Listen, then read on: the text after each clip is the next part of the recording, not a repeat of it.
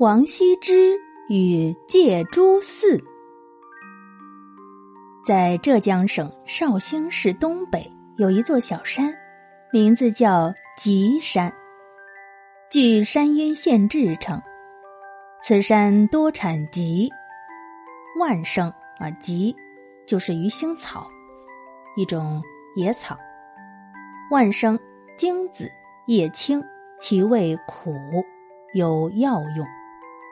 越王勾践兵败于吴国，被放回后，为报仇雪耻，常到吉山采食吉草自立，故称吉山。晋代的时候，书圣王羲之出任会稽内史时，在这个地方建造房屋，故而又称王家山。在吉山南麓有一座寺庙，名曰戒珠寺。相传寺址即为羲之别业。王羲之为什么要舍宅为寺？这寺庙又为什么叫做借珠寺呢？这其中啊，还有一个有趣的故事。相传当年王羲之曾经有一颗掌上明珠，大如核桃，晶莹剔透，人皆称之为宝。王羲之更是喜爱，朝夕赏玩，爱不释手。可是有一天，这颗大明珠却不翼而飞了，无影无踪。王羲之到处寻找，终不可得。那时候，王羲之与一位老僧过从甚密，老僧每天来王府与王羲之饮茶对弈，谈诗论文。讲佛说法。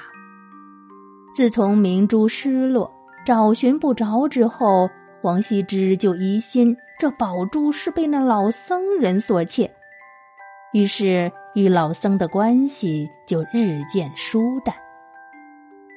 老僧察觉到王羲之的心思之后，有口难辩，终日唉声叹气，不久竟郁郁成病。含冤而死。那么究竟是谁偷走了王羲之那颗宝珠呢？没过多久，就真相大白了。王羲之养的一只大白鹅突然不食而死。家丁在宰杀白鹅的时候，发现有一颗大珠子阻在白鹅的肠子里，再仔细一看。这不就是王羲之丢掉的那颗明珠吗？家丁连忙把宝珠送给王羲之。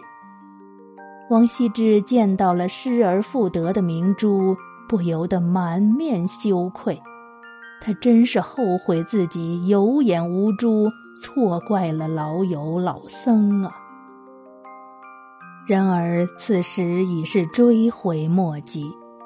为了表达自己的歉意。王羲之特地去那老僧的坟前祷告，表述了自己的追悔之心，请老僧在冥冥之中原谅自己。不仅如此，王羲之还毅然舍宅为寺，亲书了“戒诸寺”三个字，制匾悬于寺前，以示戒绝玩珠之癖。